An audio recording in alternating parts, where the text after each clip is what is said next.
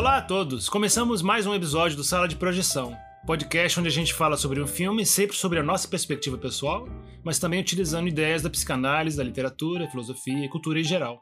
O filme de hoje é Clube da Luta, Fight Club, de 1999, dirigido por David Fincher, estrelado por Edward Norton, Brad Pitt, Helena Bonham Carter, Jared Leto e Meat Loaf. Entre outros temas, vamos falar de consumismo, conforto material, autopunição e autoflagelação, meninos de 30 anos, narcisismo, radicalização, fenômeno da radicalização e trolls na internet e outros mais que surgirem durante a conversa. Aqui do meu lado tenho Igor de Campos, fantástico. Oi, que prazer estar aqui mais uma vez com os meus colegas projecionistas. André Vicente, tudo bem, André? Tudo bem? E aí? Beleza? Olá a todos. E Gustavo Leal. Olá, tudo bem? Nosso genial original Gustavo Leal. Aí sim, gostei. E eu sou o Diego Nunes, o novo mediador. Estou fazendo meu segundo episódio agora, muita emoção também. Estou muito contente, muito feliz de estar fazendo a mediação desse outro episódio, né? Fiz do Under the Skin, adorei, me diverti muito. Eu vou tentar fazer um trabalho até melhor nesse aqui.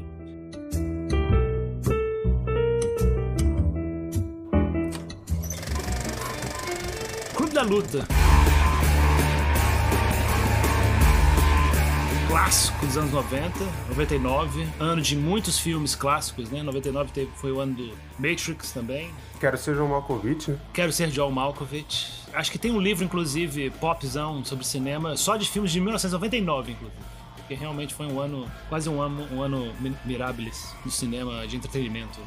Gustavo, então, o que você achou do filme? Eu gostei, eu já tinha assistido. É uma raridade, né? Normalmente os filmes do, do podcast eu assisto pela primeira vez, mas esse é, é, impossível não ter assistido, né? Eu já tinha assistido. E eu li o livro também. Eu fiquei curioso, que eu sempre. O, o autor lá, o, o, o, Chuck. Vocês que gostam de, de Chibolé, né? O Chuck Palahniuk, que é como se pronuncia aquele nome dele ele é muito proli é, é, prolífico, né? Ele tem 500 mil livros e, e sempre me sugeria, tipo, a, a, internet, essa entidade me sugeria os livros dele. Eu nunca tinha lido, eu resolvi ler o livro e o livro é muito bom também. É um caso raro, eu acho que os dois são bons. O livro é, é, é muito fiel, é muito parecido, né? Mas, mas o livro é muito bom também. Eu li rapidão. E o filme é ótimo, gosto muito.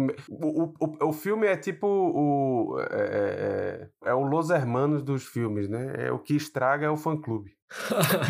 Eu nem sabia que tinha fã-clube desse filme. Ah, virou um fenômeno, né? E vem cá, você falou que o, o, Você falou que leu o livro, né? No filme faz muita referência ao fato de que é um filme, né? Tem aquela coisa da da imagem que treme, você vê o frame, ele tem momentos em que ele fala, né? O Tyler Durden, ele comenta, né? Ah, agora vai ser a hora disso como se fosse uma descrição de que é um filme. No, no livro rola isso, assim? Os personagens comentam que é um livro que tá rolando e é uma história sendo contada, não? Não. O livro, é, é assim, os acontecimentos são muito, muito parecidos, tirando o final, assim, que é um pouco diferente, mas isso eu acho que foi a inovação é, cinemática do negócio, né? Porque parece que o filme também, assim, eu não entendo muito de cinema, mas parece que o filme também é meio inovador em algumas coisas, né?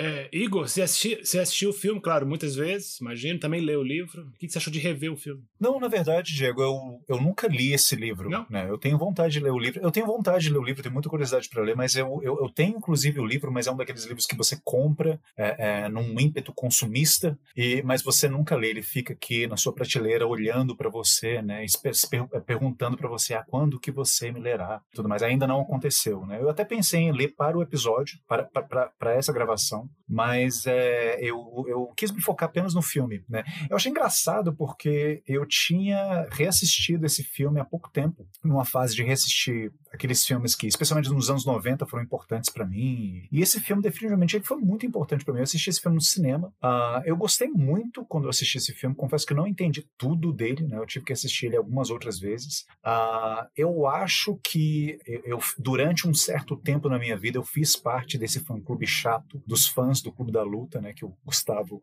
é, xingou agora há pouco, né? Mas, é, mas eu não sou mais parte desse, desse fã-clube, assim. Eu continuo gostando muito do filme, acho que é um filme relevante para os dias de hoje, ainda continua sendo um filme relevante, apesar dele ser um pouquinho datado, né? Já tem uns mais de 20 anos aí, né, que o Clube da Luta foi feito. Ah, mas ainda assim, eu acho um filme interessante, eu acho um filme divertido. Assim, é, um, é um filme, é, é, sem dúvida nenhuma, um filme que polariza muita, é, muitas opiniões. Né? Eu já conheci gente que, que ama esse filme de paixão e outras pessoas que odeiam esse filme, que execram esse filme. Vai ser interessante essa conversa que a gente vai ter sobre ele. Só, só para completar que o André falou esse negócio do cinema, eu tava pensando aqui, uma coisa que eu achei interessante no, no livro, não sei se é o livro todo, mas, mas boa parte do livro me chamou a atenção, que é narrado na segunda pessoa. Então talvez o diretor tenha transportado isso pro, pro filme dessa forma, assim, também. Porque é raro você ver um filme, um, um, um livro narrado em segunda pessoa. Né? É, porque o, o, leitor vira o personagem, porque você tá. O, o, narrador tá dizendo você, você, você, né? Ah, ele é, ele é dirigido ao, ao leitor, assim? Ele se... é, não, é, não é que é dirigido ao leitor, ele tá falando dele próprio, mas é na segunda pessoa. Então você tá sempre. Sou eu, sei lá, o livro começa com ele em cima do, do prédio, já lá, com o cara com a arma. Então é tipo, você. Ah, e você de repente se vê em cima de um prédio com, com uma arma apontada para você. Ah, tá. Então, talvez essa, esse jogo de câmera e tal do filme seja uma, uma maneira do diretor também pegar esse, esse espírito, assim. André, você assistiu esse filme no cinema na época também? Assisti no cinema, assisti quando foi lançado, no Brasil, né? Lembra que, lembra que teve a polêmica de que teve um, um cara que tirou uma arma lá nos Estados Unidos, eu acho, durante uma, uma exibição de Fight Club. Eu lembro disso, foi. Aqui no Brasil também, em São Paulo. E aí o filme pegou, já pegou uma mística Conta aí, Igor. Não, eu, eu, lembro vagamente dessa história, eu não sei de nenhum detalhe, mas eu lembro que teve esse atirador lá em São Paulo que fez basicamente isso, né? Entrou numa sala de cinema e atirou em várias pessoas. Agora eu não sei com que tipo de arma, eu não sei é, é, é qual foi o tamanho do estrago que esse cara fez. O estudante de medicina, Matheus da Costa Meira, disparou uma metralhadora portátil dentro de uma sala uh, de cinema do shopping. Matou três pessoas e feriu quatro. Mateus foi condenado a 30 anos de prisão e cumpre pena numa penitenciária em Salvador. Mas eu lembro da eu lembro do começo da reportagem, eu acho que no Fantástico. Realmente faz muito tempo que eu assisti a Rede Globo naquela época. e no Fantástico, quando eles começam a falar do atirador, né, eles, eles mostram uma cena do Fight Club e a narração né, da reportagem diz: na tela de cinema, cenas de violência. né? Querendo dizer que a violência, a, a, violência do cinema acaba passando para a vida real, na, na, naquele infinito debate, né? Assim, sabe? A violência na sociedade, ela é causada pelo cinema. Pessoas que assistem filmes violentos acabam se tornando pessoas violentas também. Assim, ficou mais ou menos implícito que sim, mas é, eu acho que isso só só ajudou, né, a aumentar essa aura de polêmica em torno do filme o próprio autor fez um pós-fácil ao livro, que é justamente debatendo isso, assim, as, conse as, as consequências, né? É, assim, o, o, efeito que o, que o livro teve na... Mais o filme do que o livro, né? Que eu acho que também o livro estourou mais depois do filme. E aí ele, ele sai listando, assim, essas coisas. Fala, inclusive, do Brasil, né? Dos clubes da luta que foram criados. Do... Teve um cara nos Estados Unidos que, que tentou fazer o, o aquele smiley face no mapa americano, explodindo, explodindo caixa de correio. Então, assim, teve muita, muita tentativa de, de copycat, né, assim, do, do, das coisas do filme. Mas aí a defesa dele é tipo, olha, eu sou um, um cara, um, um, blue collar, de sei lá da onde, nos Estados Unidos. Não tem nada que eu pensei que não tenha sido pensado antes. Aí ele dá vários exemplos de outros, de fight clubs que já existiam antes, etc. Então, assim, ele diz que não ele não criou nada, entendeu? Que é, isso é uma coisa que tá aí meio que, que boiando no, no inconsciente coletivo. Quando você fala blue collar, o que, que é isso em português? É colar azul. é o colarinho. É, o colarinho azul é do operário, né? Normalmente o uniforme do operário é azul. E o colarinho branco é do cara que trabalha no escritório. É porque tem essa história de que ele era mecânico, né? O escritor. É, exatamente. Ele era. Ele, fe... ele é engraçado, por, por isso que ele é tão prolífico também. Porque ele fez. É aquele cara americano que fez curso de escrita criativa e blá blá blá. Então ele, ele realmente é, é tem uma técnica, assim, de pensada e quase quase profissional de escrever, né? Por isso que ele escreve tanto também. Inclusive fez o, o Clube da Luta 2, que ninguém fala porque é uma desgraça. Eu li os livros dele, assim, que, que são bem inferiores, de fato. André, você sempre gostou do filme? Hoje você gosta menos, gosta mais? Eu, gost, eu gostei muito quando eu via a primeira vez. E agora eu revendo pra gente conversar, o filme mexeu menos comigo, assim. Pelo contrário, eu acho que eu fui mais, mais crítico até, na verdade, com o filme. Isso que o Gustavo falou, por exemplo, que o, o cara, como escritor, ele tem essas técnicas, né? Meio de produção em massa de histórias. Eu reparei que o filme também tem isso, né? O filme, ele, ele, me, ele me pareceu, dessa segunda vez que eu vi, já como como um filme previsível, né, para algumas coisas que iam acontecer. Enfim, uma fórmula, como ele seguisse umas fórmulas, né? Mas não, não, isso não é uma crítica, na verdade, né? ele continua sendo um bom filme. Mas primeiro que não me surpreendeu tanto porque eu já sabia a história, né? Porque tem essa virada, né? Do, meio virada sexto sentido no filme, né? que eu já sabia, sabia o final da história e tal. E uma coisa que, que eu acho que mexe com a gente quando a gente vê quando é jovem é esse senso revolucionário do filme, né? Da crítica à sociedade de consumo, etc. E hoje eu vi o filme como. Essa crítica foi menos. Fal falou mais. Com a voz mais fraca uh, pro meu coração, que não é mais o revolucionário idiota da juventude, né? Exatamente. Quando eu, quando eu, eu, também, André, eu faço minhas palavras às suas. Porque eu, eu também, quando assisti esse filme, eu assisti no cinema também, né? Já com essa mística do, de, do perigo e do, e do fato do filme já ser lançado no cinema com essa aura é, subversiva. Então, fui assistir o filme muito empolgado e, e realmente não era nada do que eu esperava, era superou minhas expectativas sabe? É um filme diferente, novo, sabe? Irreverente. E eu fiz parte do fã-clube também, no início, né? Até que eu fiquei tão fã do filme é, que eu assisti ele várias vezes, alugava ele na locadora várias vezes. E teve, teve uma vez que eu aluguei e fiquei tão impressionado, e eu tava, acho, acho que eu tava numa fase da vida difícil, ruim, que eu até bot, peguei minha televisão e coloquei dentro do armário para eu nunca mais ver televisão. Eu, assim, sonhei, sonhei, não vou ver mais televisão. Vou fazer igual a eles. Vou viver no meu quarto sem distrações nenhuma. Eu né? vou transformar o meu, o meu quarto numa casa da Paper Street, assim, e, e, vou ver se eu consigo me acostumar, vou ver se é verdade. Vou passar um mês sem ver televisão e ver se eu parei. Se eu me acostumo a não ver mais e não sentir mais falta. Mas eu senti falta. Quanto tempo que durou esse experimento? Acho que demorou duas semanas. duas semanas sem televisão. É, é para você isso é um recorde. Recorde total. Nossa, eu ficava louco, agoniado, mas eu consegui.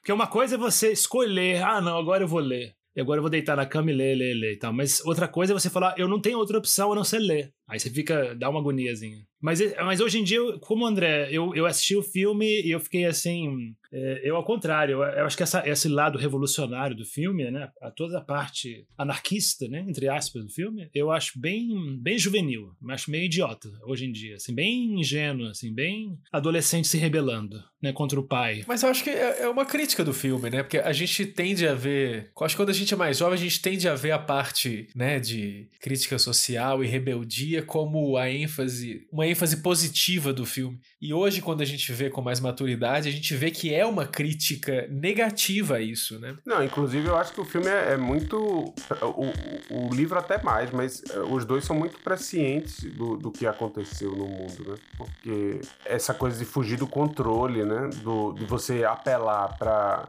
essas fantasias masculinas, assim, de violência e revolução e tal, adolescentes, né? E você apela a isso e chega um ponto que você perde o controle sobre isso, né? Que é uma coisa. É, é, é um ponto central do filme que ninguém. Que, que quando você assiste como adolescente ou como jovem e tal, você não, não repara, né? Você tá reparando na revolução e tá achando fantástico e tal. Mas um, acho que um tema central do, do filme é que o cara perde o controle sobre o, sobre o que ele começa, né? É muito fácil se, radicali se radicalizar, né? É, exatamente. Não, e ele, ele cria uma, uma estratégia ótima de radicalização das pessoas e depois ele meio que perde o controle. E o negócio começa a vir, vir para o mundo real, né? É, eu acho que isso é muito hoje em dia é, representativo assim do, do, dos nossos fight clubs é, é, online, assim, né? Da internet, que é isso. Você vai ser o que você quiser, você é radicalizado, você é selvagem, etc. Ele tava ali na internet, não sei o quê. De repente virou meio meio projeto Mayhem, né? Saiu no mundo, começou a eleger uma galera aí, é, começou a querer fazer ter atuação política efetiva, assim. E é meio meio preocupante. Agora, esse é um dos temas do filme, né? Como você falou, a questão do controle, né? Tanto no nível social como no nível individual, né? Controle sobre as próprias, vamos dizer assim, sobre as próprias pulsões, desejos, etc. Mas isso já está meio no, é, no, terço final do filme, né? Ele, ele já é, é, como se fosse um desenvolvimento final do, do personagem principal. Porque ele começa o filme tendo insônia. É a primeira, o primeiro elemento forte do filme. É o que, é o que bota o filme em, é, em movimento. Ele é insônia. E ele não, e ele não aguenta mais ter insônia. Ele, não, ele né, fala aquela frase famosa do filme, né? Quando você não consegue. Quando você tem insônia, você nunca está realmente acordado, mas também nunca realmente está dormindo. Então você está sempre num estado de limbo e tudo é uma cópia de uma cópia de uma cópia. É bem, eu lembro que essa frase me marcou muito. E aí ele, ele, ele vai no médico, né, e pede lá remédio, pelo amor de Deus, me dá remédio para eu dormir. E o médico falou: "Não, não, não, você vai ter que tomar valerian roots, né, raízes para você dormir, naturais, e fazer exercício, se vira". E aí então ele começa a buscar o, esses grupos, né? Porque o médico fala para ele: "Olha, você quer realmente ver o que é dor? E você vai lá nos grupos de, de câncer testicular". Não sei nem se fala assim em português, né? Câncer do testículos, né? Para ver se vê o que é dor. Eu acho que isso é um primeiro dicotomia do filme, né? Porque é ele começa o filme com insônia, mas ele, ele tem uma vida muito confortável. Muito. É, ele, ele, ele passa o tempo livre dele vendo que imóveis que ele vai comprar da IKEA. E, e, o emprego dele é muito estável, apesar de ser um emprego bem. que facilmente leva ele a um certo niilismo, porque ele tem que ir lá medir e, e, e fazer contas para ver se, ele, se a companhia de carro vai fazer o. vai tirar os carros da rua, né? Que explodem e matam famílias. Então ele tem que fazer um cálculo frio disso. Então é um, é um, é um trabalho que realmente leva muito facilmente ao cinismo e amargura, né? Ceticismo e tal, niilismo. E aí ele, ele, ele tem uma vida então de conforto. Não tem dor, não tem sofrimento, não tem, é tudo muito previsível. E aí ele sozinho, ele só tem que cuidar dele mesmo, não tem responsabilidade sobre ninguém.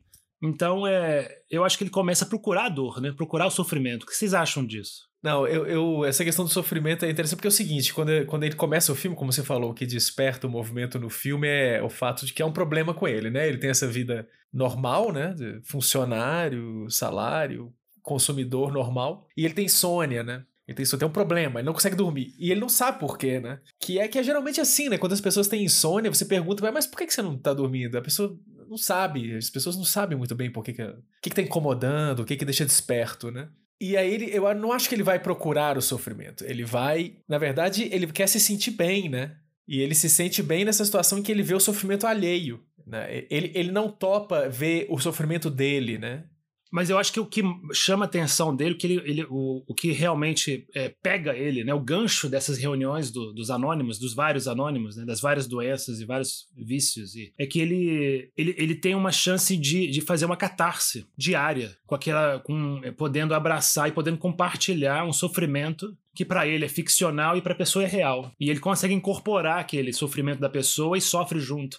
E tem uma liberação, uma purificação, certa purificação com isso. Né? Sim, mas isso também é uma forma dele estar, de, dele estar longe do próprio sofrimento dele. É uma atitude louvável, em certa medida, se você parar para pensar, né? porque é um exercício de empatia o que ele faz. Mas, ao mesmo tempo, também é um exercício de empatia que serve ao personagem como uma válvula de escape. Né? Ao olhar para o sentimento das outras pessoas, ao, ao performar um, um, um sentimento que não é dele, né? porque ele vai assim nas reuniões de pessoas com câncer, vai nas reuniões de pessoas com algum tipo de doença intestinal. Então, no final das contas, ele está performando uma dor que não é dele. Né? As outras pessoas que estão vendo ele na reunião estão achando que ele é um legítimo pertencente àquele grupo, ou seja, que ele tem de fato aquela doença, ou então que ele passou por uma situação traumática na vida dele, então que ele, ele tem que estar lá de qualquer forma. Uh, mas é, é, é, tudo, tudo uma encenação, ele está encenando uma, uma, dor que não existe. Né? Mas aí, através dessa encenação, Será? ele procura. Calma, através dessa encenação, ele está fugindo do real motivo que está causando a insônia dele. O que está causando a insônia dele não é, é, câncer no testículo, nem nada dessas coisas. É alguma outra coisa que ele ainda não sabe o que, que é. Sim. Tanto que ele usa essas, essas situações, esses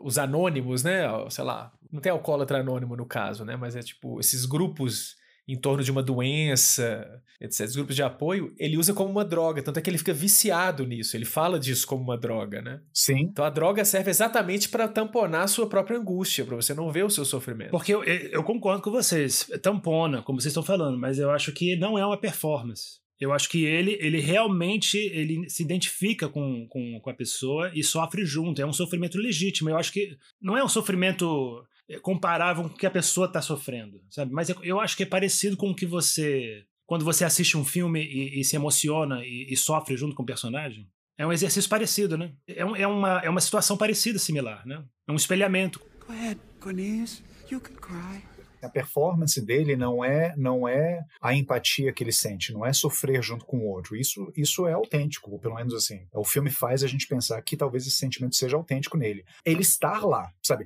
Uma coisa, uma coisa, Diego, é você assistir um filme e você é, é, se colocar na, na, na, pele do personagem do filme que está assistindo. Outra coisa é você comparecer a uma reunião de, digamos, alcoólatras anônimos e você fingir que você tem um problema que na verdade você não tem e as outras pessoas tratarem você de um jeito X, né, uh, com expectativas X, achando que você está passando por um sofrimento que na verdade você não está passando. É, isso é uma performance. É, tanto é que quando a Marla Singer entra na, na história, é, é a, a, grande, a grande neurose dele é que a mentira dela deflagra a mentira dele seja, o fato dela estar tá lá meio que deixa em evidência que ele não deveria estar lá. Assim, para ele, ele, aquele não é o lugar dele. Ou seja, ele não tem câncer no testículo, ele não tem doença intestinal e tudo mais. Esses grupos são uma escola, né, na verdade. Que ele aprende, é onde ele aprende eh, duas coisas fundamentais para o que depois ele vai fazer, que é a dor no corpo alivia um pouco a dor mental, né? Quer dizer, quando você pode localizar a dor no seu corpo, você dá uma certa tranquilidade. É muito mais, muito menos sofrido você ter uma dor que você consegue localizar no corpo do que você ter insônia, por exemplo. Que é isso que o André falou, que você não sabe por que, é que você tem insônia, você não sabe o que fazer com a porcaria da insônia. Não é um negócio físico, né? A insônia não é um, um, um câncer no testículo, entendeu? É um negócio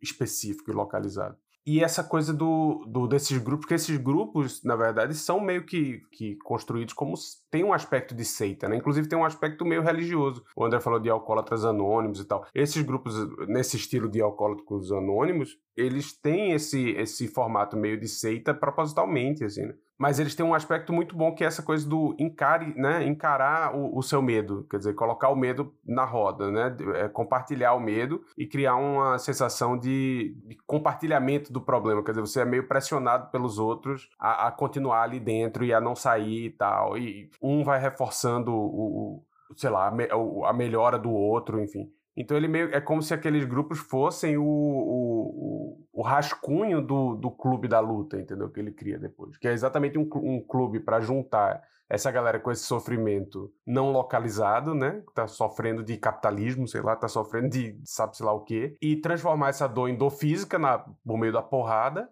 né? E criar esse, essa, essa, esse laço, né? Essa, essa união de grupo que, que aí depois foge do controle e tal. É, só que ele faz uma inversão, né? Porque esses grupos eles encontram para chorar junto, se abraçar, né? Então é um lado passivo, né, de acolhimento. E o Clube da Luta ele faz uma inversão pro oposto, né, que é o momento em que eles se juntam para jogar agressividade total no outro, né? Que serve serviria como uma espécie de catarse ao contrário, né, do que ele fazia antes. É, porque ele. Eu acho que ele, ele chega à conclusão de que quando a Marla Singer, como o Igor falou, né? Quando a Marla Singer chega lá e sente a artificialidade de, do que ele está fazendo, ele sente que ele tá pegando emprestado a emoção do outro, na verdade, um pouco. Né? Aí que ele, ele, ele passa a, a criar o, o alter ego. O alter ego começa a se manifestar, né? Brad Pitt. A partir daí. E, e, também um certo. Quando ele. Eu lembro que. Eu fiquei prestando atenção nessa parte do filme, né? Quando fica bem artificial, quando ele, quando ele enfrenta lá a Marla Singer, né? E, e, e faz aquela negociação, aquela barganha com ela para ver, e, e, combina os dias que ele vai e os dias que ela vai, né? E aí ele, ele realmente, no fundo, sabe que aquilo ali não vai dar certo. Perdeu a, a novidade da, da coisa. Ele, ele troca telefone com ela. Então eles têm algum um pequeno momento assim entre os dois. Então ele tem assim uma chama, né? Tem assim uma, uma faísca de possivelmente ele pode ter um relacionamento real com essa mulher. Eu, eu acho que o. Um, não sei se vocês vão concordar comigo, mas eu acho que uma coisa que. Não é uma explicação geral, uma explicação total. Mas eu acho que a, a solidão dele, o fato dele estar tão sozinho e o fato dele só cuidar de si mesmo, esse narcisismo, esse egocentrismo dele é, seria assim o mal do capitalismo que o Gustavo acabou de falar, né? As pessoas estão sofrendo do quê? Estão sofrendo de capitalismo? Eu acho que eles estão sofrendo de narcisismo, estão sofrendo de. Elas, elas se, se negam a se relacionar. Né? Eu acho que ele foge da, da, da Marla Singer e, e, não, eu não vou ter um relacionamento com essa mulher. Eu vou criar um alter ego meu para eu me relacionar com ele, inconscientemente, né? O que vocês acham disso? Eu acho que é correta essa, essa leitura que você faz. Assim. É engraçado que eu estava conversando sobre o Clube da Luta hoje de manhã, é, hoje de manhã aqui em Brasília, com um colega de trabalho meu. Aliás, inclusive, mandar um abraço aqui pro, pro Caio, né, que é cinéfilo, filósofo, professor de inglês e escuta o nosso podcast. Caio, a conversa que a gente teve hoje de manhã me serviu muito para que eu tivesse umas reflexões aqui interessantes sobre o filme Durante a Tarde. Então, abraço para você. Porque eu acho que o, o, mal do capitalismo que a gente está falando, né? E, e, essa associação com a solidão, eu acho que o capitalismo, às vezes, ainda mais naquela época, né, o consumismo, esse estilo de vida consumista, ele, ele vende uma, uma ideia, ele vende um conceito de que você pode ser autossuficiente, né? Sim. De que se você tem um bom emprego e se tem dinheiro e, e tem o poder de consumo, você não precisa de ninguém. Você tem total conforto. E tá bem assim. E pode ser feliz assim e tá de boa assim. Sim, uma das, uma das uh, postulações do consumismo é justamente quanto mais, quanto mais bens materiais você acumula, uh, isso, isso é proporcional à felicidade que você vai ter. Então, eu vou ser mais feliz a partir do momento que eu tiver mais, mais bens. Uh, mas, né, bom, a gente sabe que isso causa uma série de problemas, né, mas assim, o, o problema que o filme é, tenta enfocar aí, no caso, que eu acho que tem a ver com, com a grande questão do personagem, né, é uma coisa que a gente já falou várias vezes aqui nesse podcast, né, mas a gente sempre vai falar sobre isso, o fato de sermos quatro quatro homens aqui fazendo esse programa, que é o, é o grande medo da emasculação, que é uma emasculação sistema, né? Assim, o capitalismo na sociedade de consumo, ela cria é, consumidor. Consumidor é um ente passivo, né? Ele não tem que agir é, no mundo de maneira de modificá-lo. Ele não tem uma grande atuação no mundo enquanto consumista, enquanto entidade consumista. Então, é, essa, essa criação desse alter ego, né, do Tyler Durden, eu acho que não é à toa, assim, porque ele foi criar um alter ego que é justamente assim, extremamente másculo, revolucionário e bruto. Por quê? Porque justamente é uma figura que está fora da sociedade de consumo. É né? uma figura que se identifica com aquelas pessoas que estão à margem da sociedade de consumo. Então, assim, esse cara é o macho, macho alfa. Esse cara, ele, ele não tem problemas, digamos assim, com a masculinidade dele. Assim, pensando numa expressão do, do Ernest Becker, né, psicólogo norte-americano, que escreveu um livro que eu acho interessantíssimo e serve muito para pensar esse filme, né, o Clube da Luta, né, The Denial of Death, né, a negação da morte. Uh, o, o Tyler Durden, ele é uma figura que tem vou tentar lembrar a expressão que o Becker usa, mas é, ele, ele aparentemente é um, é, um, é um, indivíduo sem conflitos. Ele não tem conflito. Ou seja, ele, ele, é, ele é perfeito para assumir um cargo de liderança carismática, porque você pode se projetar nele muito facilmente. Né? Você olha para ele e você não vê aquilo que você enxerga em excesso dentro de você. Ah, mas eu tenho uma série de dúvidas quanto a mim mesmo. Ah, mas eu tenho medos, eu tenho fobias, eu não sei se eu sou homem suficiente para poder realizar tais coisas, eu não sei se eu sou homem suficiente para poder me relacionar com essa mulher. Ah, mas quando eu vejo esse cara, ah, ele não tem, ele não tem nada dessas coisas que eu tenho. Ah, o Becker fala da, da influência perniciosa da, da, da personalidade é, sem conflito. Ele fala que muitos líderes, especialmente em, em regimes ditatoriais, eles encarnam essa figura. Eles encarnam o homem forte sem conflitos internos. Ou seja, passivo de você poder se projetar nele. Vocês estão de acordo com essa ideia? Acho que o Tyler Durden tem uma, uma é, corporificação uma, do, do, ideal de homem sem conflitos? Esse, ele, é, ele é corporificação desse negócio de macho alfa, que é ideologia de gênero, né? Ninguém fala, mas o negócio de macho alfa é ideologia de gênero. Por isso que o filme pegou tanto, porque ninguém, ninguém quer ser Space Monkey, né? Todo mundo adora Clube da Luta, eu queria Clube da Luta, não sei o quê, mas, mas ninguém quer... Eu não lembro, mas no filme eles falam Space Monkey? Fala. Fala. É, ninguém, quer, ninguém fantasia, pô, queria muito ser o Fight Club, ser um Spaceman. Todo mundo quer ser o Tyler Durden. Só, só, tem, só dá pra ter um Tyler Durden. Não vai ter uma sociedade com 20 milhões de, de, de Tyler Durden. Então é, é, é, eu acho que sim, que é a fantasia desse cara que vai ser. É, é, que não tem conflito, que é, que é proativo, que é o macho alfa, que é uma figura de, de fantasia, não é uma figura fantasiosa. Tanto é que ele é o jeito que ele transa com a Marla Singer, né? Altamente animal e másculo, né? Com a luva lá e tal. Aquela cena ficou famosa também.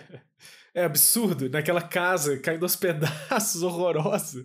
A, a, gente tá esquecendo que esse filme é muito cômico, na verdade, né? Ele, ele é muito, muito debochado, né? Muito debochado. Mesmo esse ideal, esse, o, o, que supostamente é o macho alfa, né? Esse ideal masculino aí que o, que o funcionário emasculado gostaria de ser, né? Que ele supostamente ele reprodu, reproduz essa personalidade para isso. É muito debochado, ele é caricatural demais, né? As roupas, os óculos e as coisas infantis, assim, bobas que ele faz, né? Ele, ele dá realmente, dá vazão a um monte de fantasias meio adolescentes que a gente tem, né? O foto, fotograma do foto, pornográfico, né? No, no filme infantil. Fazer xixi lá na sopa dos ricos. Então, são, você assiste o filme quando você é jovem, acho o máximo, mas, pô, é, não, exatamente. Quando você vê o filme hoje, você vê como, como esse, essa figura, ela, por mais que possa ser sedutora nesse sentido, ela é perniciosa demais, né? Que não dá para você ser assim mesmo. Porque ele, na verdade, o que, que ele representa também? O Igor tava falando aí do, desse, desse livro do, do, do autor, esqueci, Becker. Isso, Ernest Becker. Isso, é, que ele, ele faz um estudo do, na verdade, na sequência aí do Freud, né? Porque ele vai estudar essa coisa da pulsão de morte, de vida e tal. Isso mesmo. E, e o filme, falando ainda, voltando a essa questão do Freud,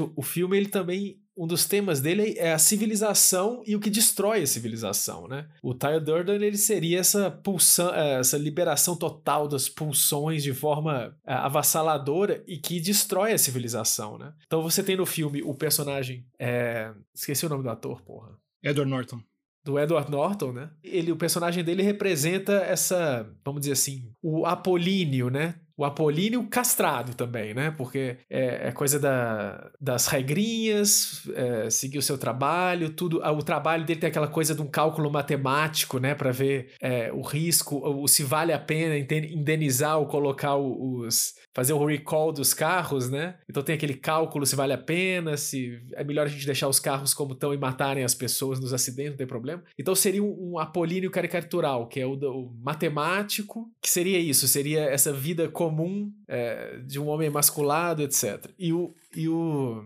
Tyler Durden, que seria o lado dionísico também, hipercaricatural, né? Que é dos prazeres, de realizar todas as suas vontades. E aí o filme, eu acho que ele mostra bem isso, que, que esses extremos, se você levar se você levar a sério esses extremos e se você investir nisso de forma infantil, como a gente está falando, não, não, traz nenhum benefício. Pelo contrário, né? E pior que isso, né? As, as táticas anarquistas infantis é até fichinha, porque perto de, de, de, de atos que eles fazem de, de autoflagelação, de autopunição, né? Que assistindo o filme agora de novo me chamou muita atenção, né? Do, de você queimar a própria mão, né? De fazer a marca lá do Clube da Luta, né, com aquela queimadura, e de você viver naquela casa onde é, com, com absolutamente nenhum nenhum conforto, você praticamente vive naquela miséria lá com água suja, e, e tudo sujo, colchão sujo, sabe? É, não, é, é, por isso que eu digo que é, que é uma negação da civilização, porque tu, tudo que a sociedade de consumo trouxe de, de benefício para o homem, né, é, ele nega tudo, né? E você considera esse tipo de. É, e o clube da luta, né? De você se, se machucar ao extremo, né? De você é, punir o seu corpo, né? Regularmente, né? E isso é uma coisa visto como algo como um valor, né? Para aquele pessoal que está fazendo isso no filme, né? Você acha que também é uma maneira de romper, de destruir a civilização? Esse, esse, essa autoflagelação? The first rule of Fight Club is you do not talk about Fight Club. The second rule of Fight Club is you do not talk about Fight Club. Não, o, o Clube da Luta ele, ele começa com regras, né? Ele tem regras claras, etc. Então tem, tem um elemento aí de que ainda há regras, né? Então a gente tem uma coisa que é fechada para iniciados, aqui a gente extravasa a agressividade, etc. Mas há regras. E aí ao longo do filme essa, essa, essa estrutura vai se deteriorando, né? Até o ponto em que chega aquele momento em que o próprio Edward Norton, né? Ou Tyler Durden, os dois são a mesma pessoa, ele tem aquela luta com o Lourinho lá, né? O, que é o, o, rostinho bonito do Clube da Luta, né? E lá ele chega naquele momento em que ele quer destruir uh, o rosto dele, né? Tem aquela cena bem violenta, né? Em que o, inclusive o, o personagem ele sai deformado, né, depois daquilo. Que aí sim que eu acho que ele chega no ponto em que ele nega tudo, assim, ele nega essa beleza que a civilização pode nos trazer, eu quero destruir tudo. Então, acho que tem esse movimento, assim, de. Que, que vai levar até o final do filme, que seria, supostamente, o ataque radical de destruir a civilização por meio da, dessa. simbolicamente com a, as torres, né? Os prédios que simbolizam a economia, né? O crédito, né? Que eles falam do crédito. São, são agências de cartão de crédito. São empresas né, de cartão de crédito que simbolizam isso. E quando você diz. É, é, simbolicamente é interessante isso. Quando ele fala que, ah, nós vamos destruir o crédito, amanhã não vai ter mais, vai estar tudo zerado crédito é um símbolo do futuro também. E é um símbolo de conforto, né? É o símbolo, você pode comprar uma coisa mesmo sem ter o dinheiro na hora. Sim, mas então, mas isso é o quê? A civilização, ela possibilita. É uma civilização que tem a ideia de crédito, por exemplo, é uma, é uma civilização avançada que, em que você possibilita o planejamento do futuro. Uhum. Então, quando ele faz isso, o que ele está falando? Não, não, não tem mais futuro, né? Ou seja, chegou ao fim da história, né? Vamos acabar com a história, não, não existe mais avanço e, sei lá, vamos viver como os homens das cavernas, em que não, não havia essa relação do, do crédito, né? Isso me lembra um pouco uma cena de um filme que eu adoro, mas que o Diego uh, ele não gosta. Eu sei disso porque a gente estava falando sobre esse filme esses dias, né? O Cosmópolis do David Cronenberg. Né? Tem uma cena no filme, né, que o, a limusine do personagem Robert Pattinson está passeando no meio de uma no meio de uma riot, no meio de uma passeata muito agressiva com policiais e tropa de choque e gente quebrando tudo, né? E as pessoas que estão dentro da limusine, assim, são mais ou menos impassivas, né? Aquilo que está acontecendo, né? Fora da limusine, estão se perguntando, mas por que que, por que que tá acontecendo isso, né? O que que é esse tumulto, né? Aí a personagem da Samantha Morton fala assim, ah, essas pessoas estão se revoltando contra o futuro, né? A, a, a revolta delas é, é, contra a própria existência delas numa história linear.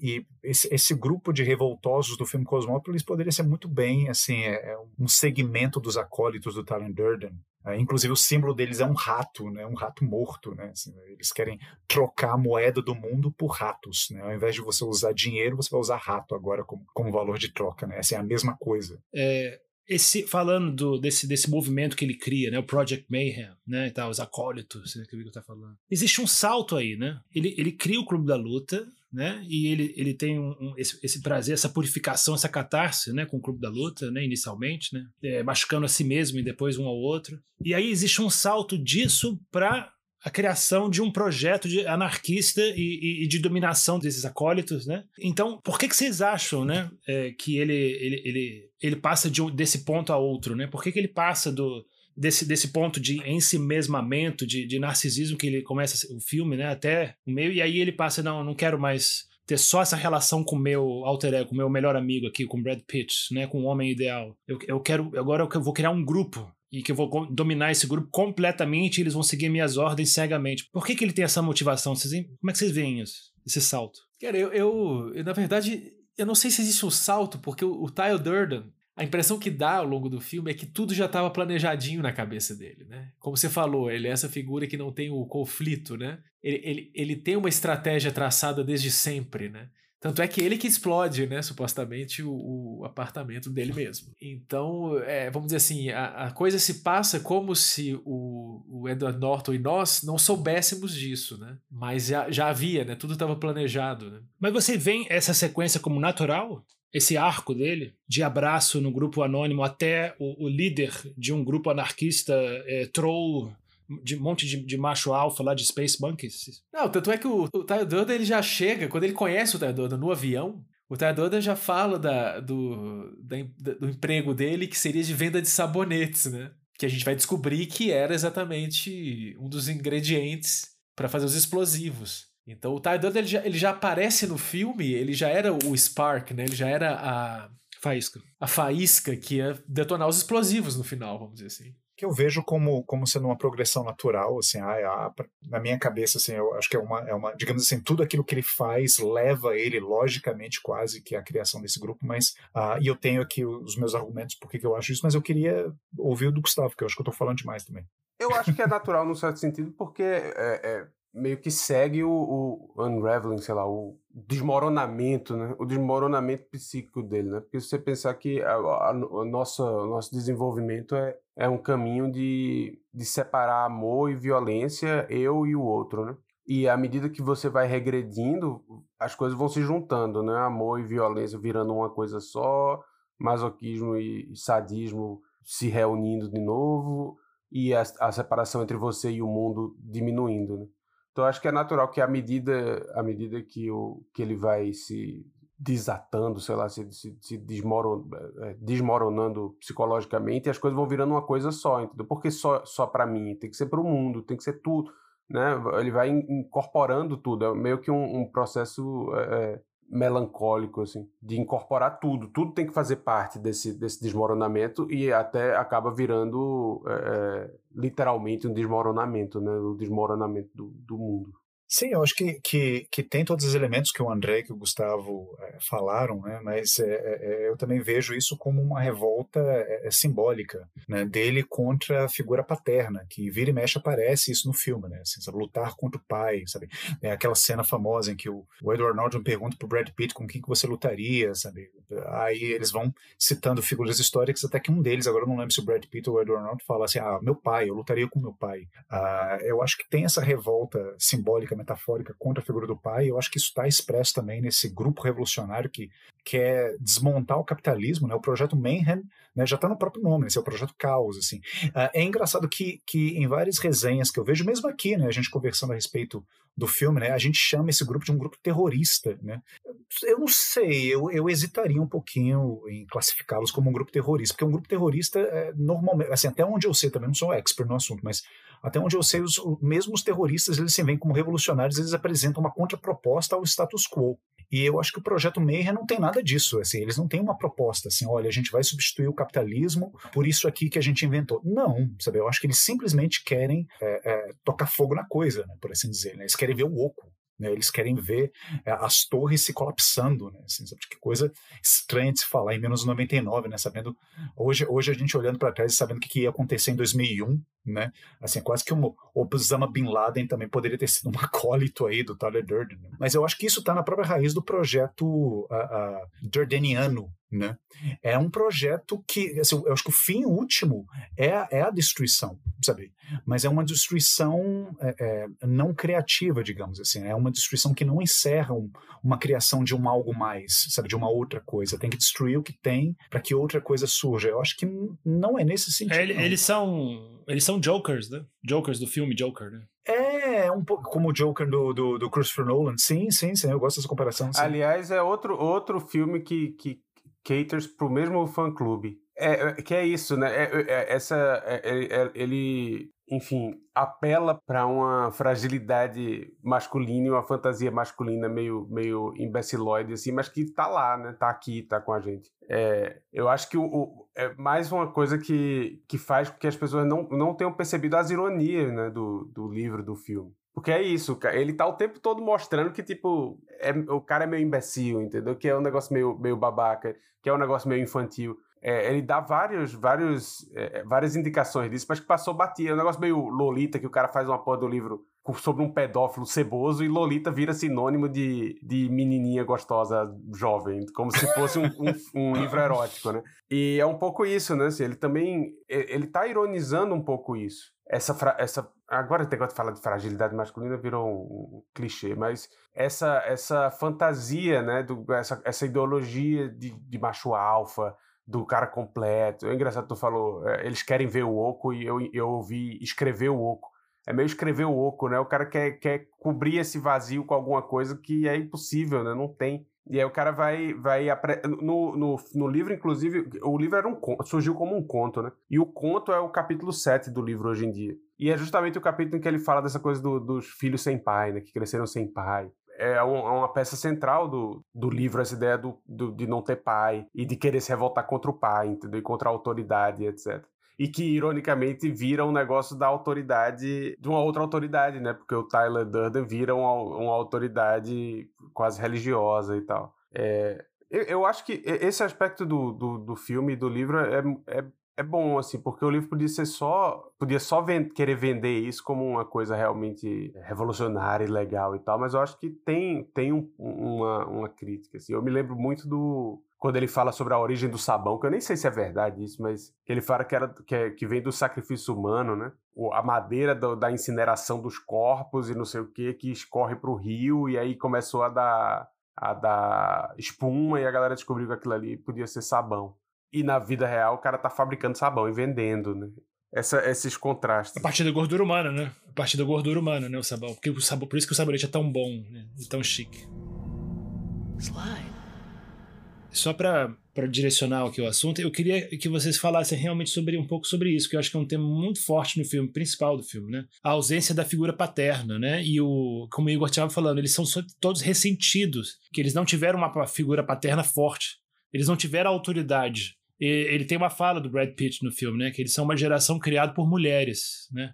E eles têm esse, esse, essa grande ausência né, da, da figura de autoridade e de, e de, e de corte, de castração, né, que eles não tiveram. Não é muito presente isso no filme? Eu acho que eles. O, o Tyler vira uma figura. É, é, toda essa, esse, esse tipo de autoritária, de figura autoritária, líder carismático, funciona como uma figura de substituição do pai. É, eu acho que o Tyler Durden né, é, um, é um pai substituto. Né? Assim, acho que ele, é um, um, parte do carisma dele deriva disso também, assim, sabe? Tipo, ele é o surrogate father, sabe? Tipo, ele é o cara que vem preencher justamente essa lacuna, né, na ausência do pai, né, que é uma coisa muito forte no filme. A ausência no pai, o pai que que deixou a família, o pai que abandonou o filho, né? E agora você tem que se revoltar com o pai, você tem que né, destruir o pai. Claro, você não pode fazer isso literalmente, porque você não vai atrás do pai para matá-lo, então você vai fazer, né? Você vai encenar a morte artificial do, do seu pai metafórico, que no caso é a sociedade de consumo, né, no filme. Mas o, o, o, Tyler, ele, ele ocupa bem esse, esse espaço, né? Assim, tipo, ele é mentor, ele é líder religioso, ele é chefe de porrada, ele, ele é amante também, porque existe uma tensão é, homoerótica muito forte entre os dois personagens, que eu acho que se fala muito pouco sobre isso, inclusive. Né? A gente pode até falar sobre isso depois. Mas ele também é um pai substituto. Não, essa, essa questão da figura do pai, certamente, é, ela está presente porque eles trazem isso né, nas conversas deles. Não, não, seria tão evidente se eles não trouxessem. Realmente, não seria. Porque o, o Tyler ele, na, na verdade, ele é uma figura paterna, se a gente quiser, porque ele dá direção para tudo, né? Como aquele pai que fala: não, filho, você vai fazer aquilo, você vai fazer isso, etc. E vira o, e vira o pai, é, vamos dizer assim, brutal e, e de, de total autoridade no momento em que, em que eles começam a Operação Mayhem, né? Que é inclusive que é inclusive o momento em que fala, ah, você não pode questionar. Primeira regra, não pergunte, né? Então vira aquele pai que fala, não, você tem que fazer isso. Aí o filho fala, mas por quê? Porque eu quero. Então é, aí tem essa deturpação da figura paterna, né? Também. Ou, ou não necessariamente deturpação, é porque é um, é um pouco da. A, se, se, na fantasia masculina a mulher perfeita e inalcançável é a, é a santa puta, né? É a mulher que é ao mesmo tempo imaculada e, e uma vaca pra, também para fantasia masculina tem essa coisa do, do tirano amoroso, né? É o, uhum. o, o, meu tirano é querido, né? Que é esse cara que é ao mesmo tempo a figura de autoridade absoluta, que tem absoluta certeza sobre as coisas, mas que é amoroso e divertido e legal e sexy e é essa figura in, in, é, inviável, né? É, o Tyler Durden seria mais ou menos isso, mas aí a, volta para a coisa de que da crítica que tem no filme, né? Porque chega um ponto em que não dá para ser mais as duas coisas. Então ele vira só o cara que que é tirânico, né? O, o, o, todo o movimento vira uma coisa tirânica que foge do controle dele. É, o, o filme não deixa de mostrar a inviabilidade disso, mas, mas que é muito apelativo, né? Funciona. Esse tipo de personagem funciona sempre, né? As pessoas as pessoas não, os homens, né? São, são muito fascinados. Até hoje eu nunca vi uma mulher fascinada pelo Coringa. Nunca vi uma mulher que fosse fascinada pelo Tyler Durden. É que supostamente se ele é um cara sexy, bacana e um homem perfeito e blá blá blá, as mulheres deviam achar fantástico, né? Mas não, é só homem que gosta. É que nem quando você começa a malhar e só quem elogia seu bíceps é homem. Não, mas, mas é, é, é, é, isso, isso, voltando aqui à conversa que eu tive com o Caio hoje de manhã, assim, é, é, é, é justamente isso. Você falou num ponto que eu achei interessantíssimo e muito importante também para o filme. Assim, o Tyler Durden, ele é uma fantasia masculina. Assim, ele é uma fantasia masculina a respeito da fantasia feminina. Não sei se eu me faço entendido agora falando isso. Uh, mas assim, ele precisa, ele cria o Tyler Durden porque na cabeça dele o Tyler Durden, entre outras coisas, ele é a única forma que ele encontrou para poder se relacionar com a Marla Singer. Mas ele não sabe quem é essa mulher, ele não sabe o que, é que ela pensa, ele não sabe qual é a fantasia dela. Esse personagem que ele cria é a fantasia dele em cima de uma possível fantasia dela. O que é totalmente equivocado, o que é uma coisa absurda, assim, porque você vê nas cenas do filme que ela interage emocionalmente, né, afetivamente, muito mais com o Edward Norton do que exatamente com o Brad Pitt. O Brad Pitt ela simplesmente transa com ele, mas os diálogos que ela tem, os, os, os poucos momentos que ela tem de abertura, de vulnerabilidade, né, para usar uma palavra que a gente vem usando já, já há algum tempo aqui é, é, no programa, é, ela tem com o Edward Norton, sabe? Então, assim, ele, mas ele não enxerga isso. Sabe? Ele não vê, sabe? Tipo, na cabeça dele, a única forma de se relacionar com essa mulher é através dessa fantasia que ele criou em cima da fantasia dela. Pois é, concordo, Igor, mas assim, outro elemento que eu estava eu tava vendo sobre ele, você entra, você tenta se colocar no lugar de, uma, de um homem que, que é, tem muita raiva e, e, e muito ressentimento porque não teve pai, porque não teve essa figura de autoridade, né? como é que ele imagina que é um pai, né? Como vocês estão falando, assim, é, o Tyler Durden se transforma no pai tirânico, né? No pai autoritário, né? No pai hipermásculo, né? No pai super testosterona e tal, né? Que é como uma, uma, uma, talvez como uma pessoa, um menino, um, um, é, um menino de 30 anos, sei lá, imagina como um pai deve ser, né? Então eles não conseguem conceber eles mesmos, né? Porque o Brad Pitt também fala isso naquela cena da conversa no banheiro, né? Um menino de 30 anos. Porque eles falam assim, nós somos um menino, de, nós somos é, meninos de 30 anos, né? We are 30 year old boys, ele fala. É, como é que eu vou ter uma família? se eu sou ainda um menino de 30 anos, né? É, se eu, se eu não tive uma figura é, de, é, paterna que me mostrou o que, que é ser pai, né? Eles não têm essa concepção do pai que cuida também, né? do pai que é responsável pela família e, e, e, e, se sacrifica pelo filho e pela, pela esposa e pela família. Então. Eles, eles não têm essa ideia, né? Eles não têm a ideia de que ser pai também é doação, também é se doar pelo, pelo, pelo seu filho. Nenhuma ideia disso. Né? Desculpe, assim, sabe? Tipo, eu vou, eu vou ter que intervir de uma maneira bem pessoal aqui, mas, assim, falando da experiência de um homem que cresceu sem a figura paterna, sem nenhum tipo de figura paterna. Não vou entrar em detalhes aqui, mas, Diego, você sabe da minha história, você sabe como é que é, né? Ah, não é bem Não, assim, eu concordo. eu concordo que. Eu digo, eu digo no filme, hein? Não, não todos os homens, né? No filme. Mas, assim, eu não sei, eu acho que, que, que, a questão não é tanto assim, ele, você não concebe a ideia de que um pai é alguém que se doa para o próprio filho, entre outras coisas. O pai é alguém que faz sacrifícios para a sua família, né, para um bem maior. Eu acho que é mais uma questão de, na, na, nas idealizações que se fazem a respeito do pai, né, sobre o pai, você sempre enxerga esse pai. Eu me identifiquei muito com isso que você falou, assim, com essa figura uh, uber masculina, sabe? Ou seja, é um ideal que está muito além daquilo que você jamais vai ser. Você nunca vai chegar nesse ponto. Então, se você perde completamente a sua referência, quando você tem, pelo menos assim, eu imagino, quando você tem um pai real, quando você tem contato com uma pessoa de carne e osso que desempenha esse papel na sua vida, né, você já tem uma ideia uh, dos limites dessa função, né, de, de como é esse papel. Quando você não tem, isso é uma total abstração, né, que você constrói, né, idealiza, baseado, sei lá, em coisas que você observa no seu dia a dia, em coisas que você vê no cinema, em coisas que você lê nos livros, né?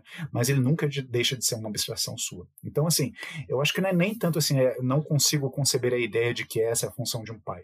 Mas, assim, o pai é algo tão além da sua, da sua capacidade que você nunca vai se ver numa posição em que você vai estar naquela situação. Eu falo isso por experiência mesmo, assim, sabe? Tipo, o tipo de fantasia infantil que eu tive a, a, de quem era o meu pai, de quem seria o meu pai, de como seria o meu pai, sabe? Nossa, era um, era um personagem fabuloso, fabuloso no sentido assim, de fábula, sabe? Tipo, impossível de existir. Inalcançável. Inalcançável em vários sentidos, assim, para bem e para mal também, assim, sabe? Eu realizava tanto o lado bom quanto o lado ruim dele. E, e eu jamais me via numa posição, numa situação X em que ah, algum dia eu estarei nivelado juntamente com essa figura. Não, eu tô sempre, sabe, na minha, no, meu, no meu ego infantil, eu tô sempre aquém dele. Eu imagino que isso talvez aconteça com os outros homens também, mas assim, isso é uma idealização minha daquilo que acontece na vida daqueles homens que tiveram contato com seu pai. Eu não sei realmente não posso dizer por eles. Talvez aí o André, o Gustavo possam falar alguma coisa, ou você, Diego, posso falar alguma eu coisa? Eu acho que o, o, eu me lembro muito de. de eu, eu fui criado, meu pai é vivo até hoje e é casado com a minha mãe, e, e eu sempre tive pai. É, é, e meu pai é um pai normal, assim, né? Não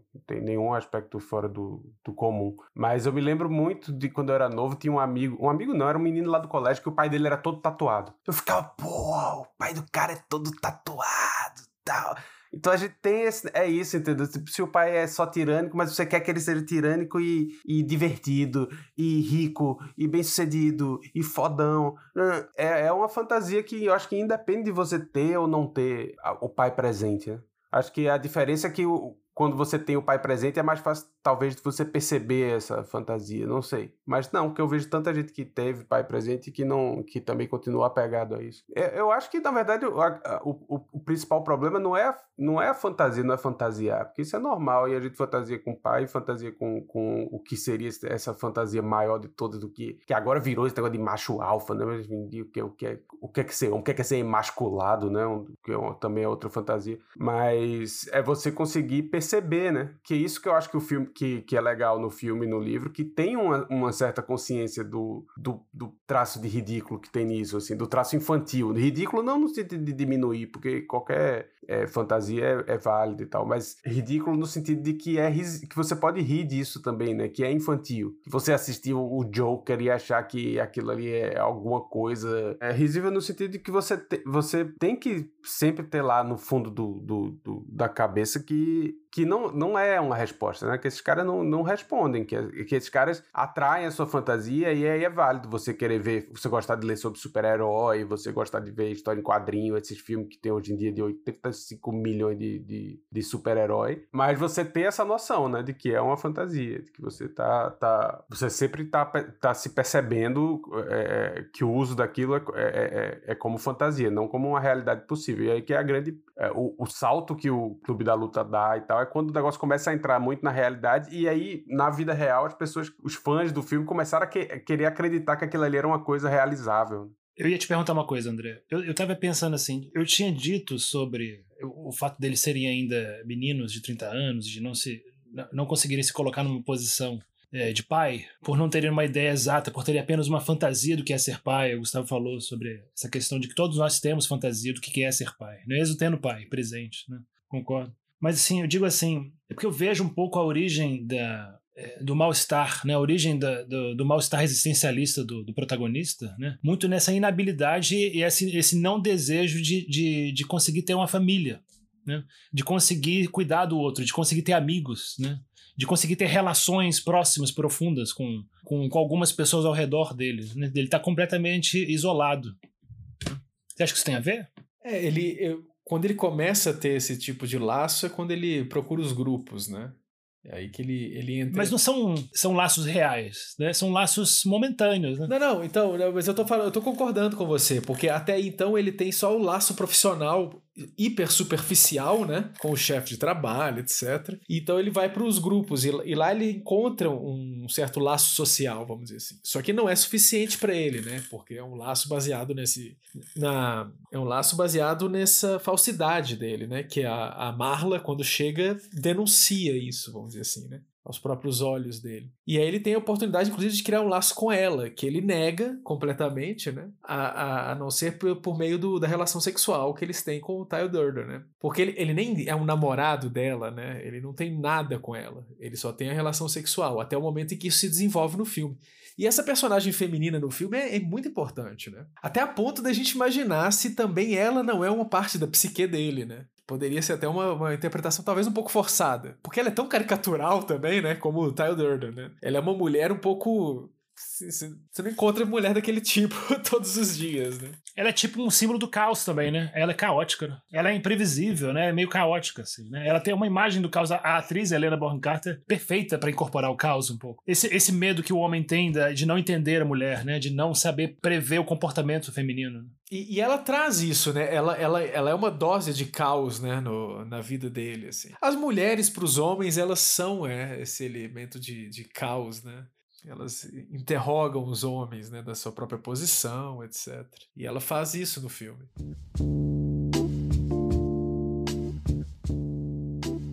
Como que o, o arco final, o Tyler Durden, né, o protagonista, o Edward Norton, ele, ele, ele chega no final do filme e ele se, se conscientiza, né? De que o, o, projeto Caos lá, o projeto Mayhem tá passando dos limites e pode chegar a machucar ou mesmo matar a Marla Singer, né? Então ele começa a querer protegê-la. Então é a primeira vez que ele sai do próprio ego, né? Que ele sai, ele quer matar a imagem narcísica dele, né? O Brad Pitt consegue matá-lo para conseguir sair de si mesmo e se relacionar com a Marla Singer, né? Isso é um sinal de, de, de uma recuperação da sanidade dele. Né? Então ele começa a, a, no final do filme a querer anular o projeto, a querer é, é, não, não, vamos fazer isso, pelo amor de Deus, vocês estão malucos assim.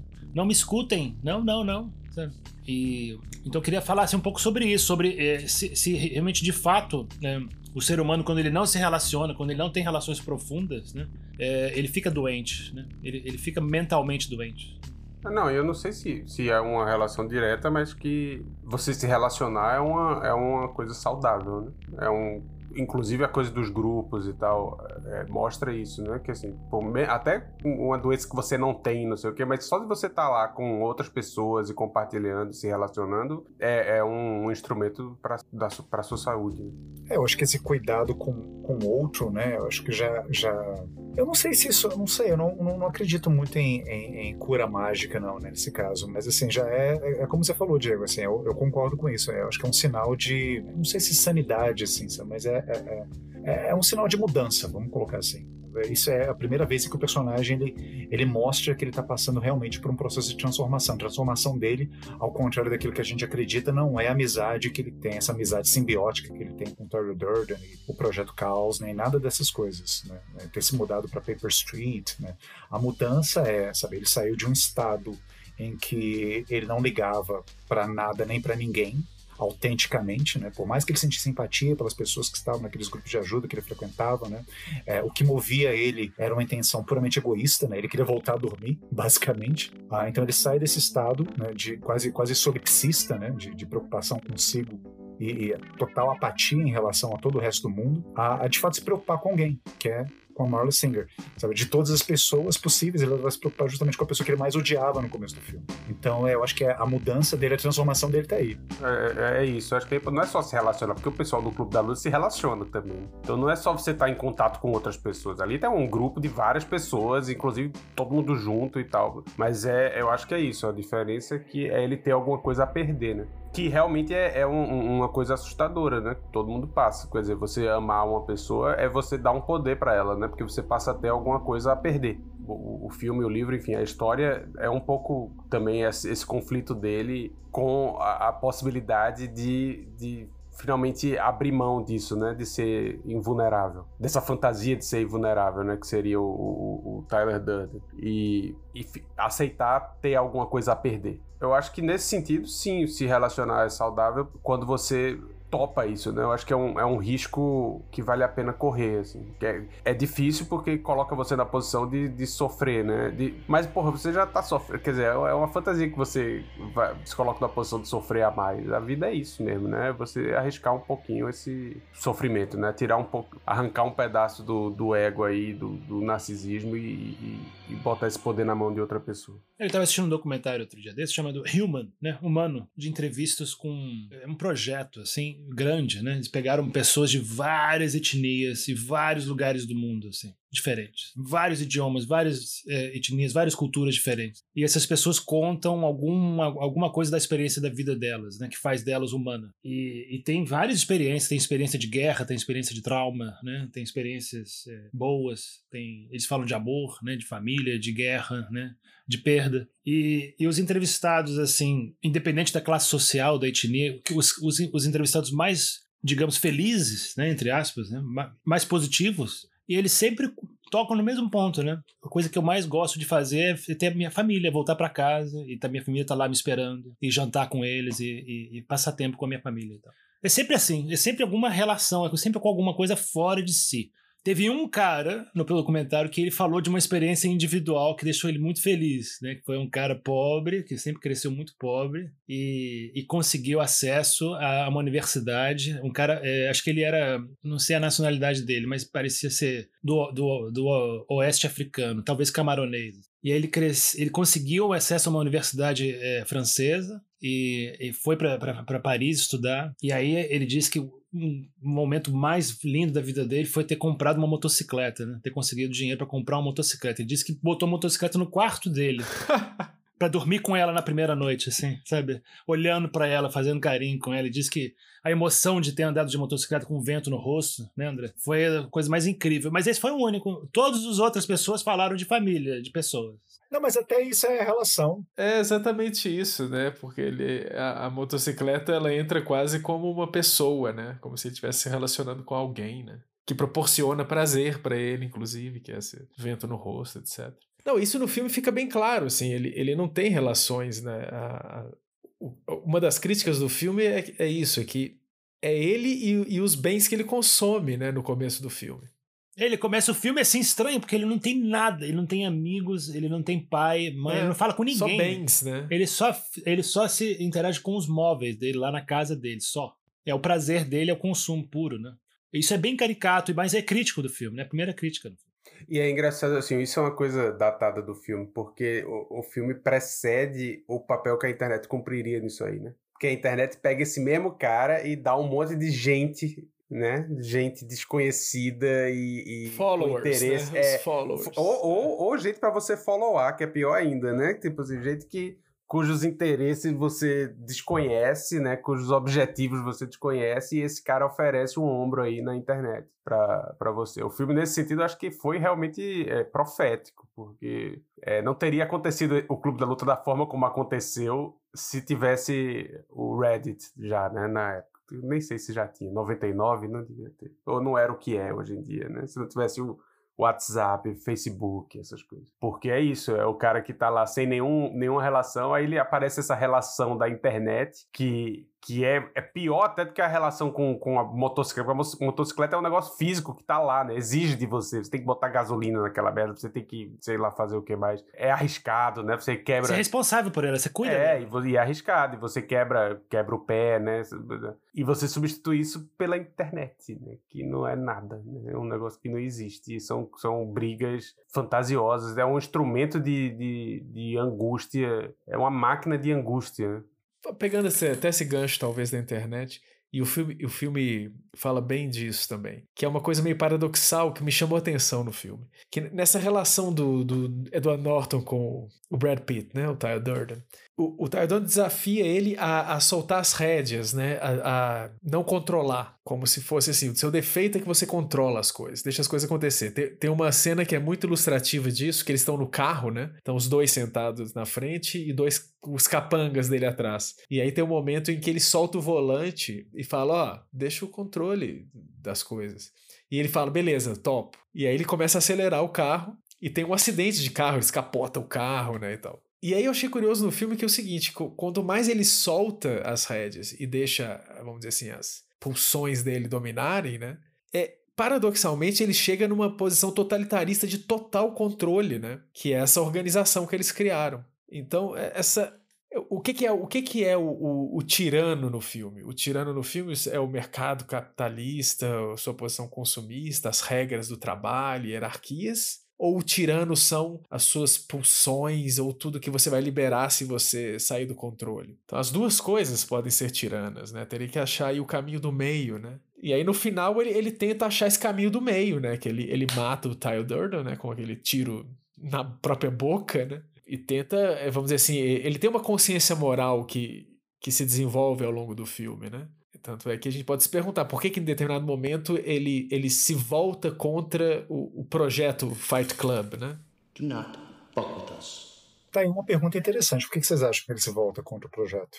Acho que o Diego aventou uma resposta quando ele falou do, do cuidado com a Marla Singer. A partir do momento que ele, que ele percebeu que as ações dele podem interferir na vida de pessoas que estão próximas a ele, mais especificamente na vida de uma pessoa que está bem próxima a ele, ele, ele isso, isso, digamos, foi o wake-up call dele. Assim, isso foi o momento de, de iluminação, foi o despertar dele. Opa, não, eu preciso me responsabilizar pelo que eu estou fazendo, porque o que eu faço vai afetar pessoas é, reais, não apenas abstrações ou pessoas que eu vejo apenas na tela de televisão, na tela do computador, mas pessoas de carne e osso que, que, que têm uma presença na minha vida.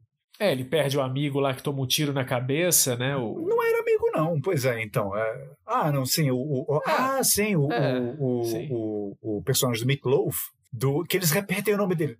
Robert Paulson. É. Robert Paulson.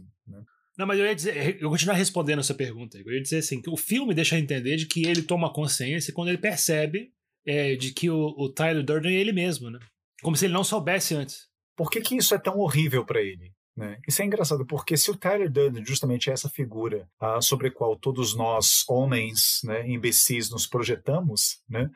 então por que, que ele ficou horrorizado ao saber que ele é o Tyler Durden? Será que ele não poderia ter tido uma outra reação? É porque ele, é isso que o André falou, eu acho, que ele, ele percebe que é uma outra tirania só, entendeu? Ele Sim. percebe o, o, aspecto de fantasia do negócio. É, antes era muito conveniente ele ficar achando que era tiranizado, sei lá, pelo capitalismo, pelo chefe dele, pelo trabalho, pelo não sei o que, não sei o que. Aí ele resolve soltar as rédeas todas, mas aí alguém pega as rédeas. Isso é uma, uma, é, é uma realidade inevitável da vida, entendeu? Você soltou as rédeas, alguém vai pegar essa merda. E quem tá lhe dizendo para soltar as rédeas provavelmente tá doido para pegar as rédeas que você vai soltar. Então, ele percebe isso, né? Que, que não é resposta. Que quando, ele se solta todo e ele e é, acaba sendo mais tiranizado, quer dizer, acaba sendo efetivamente, quer dizer, o filme transforma numa coisa é, real, né? Assim, ele acaba sendo tiranizado efetivamente, né? Não é uma, um, uma tiranização metafórica nem nada. Ele começa, a galera começa a, a, obrigar ele a fazer coisas que ele não quer fazer. Então. Tem aquela cena em que ele tá de, de, fazendo depoimento, confessando para os policiais, né? E é. E aí, e aí o cara. Aí eles. O policial que tá interrogando sai da sala, os outros três policiais. Ah, você falou mesmo que você ia falar disso. Nós agora vamos ter que cortar seu saco fora. Porque você falou que era para cortar o saco fora. Muito cômico, né?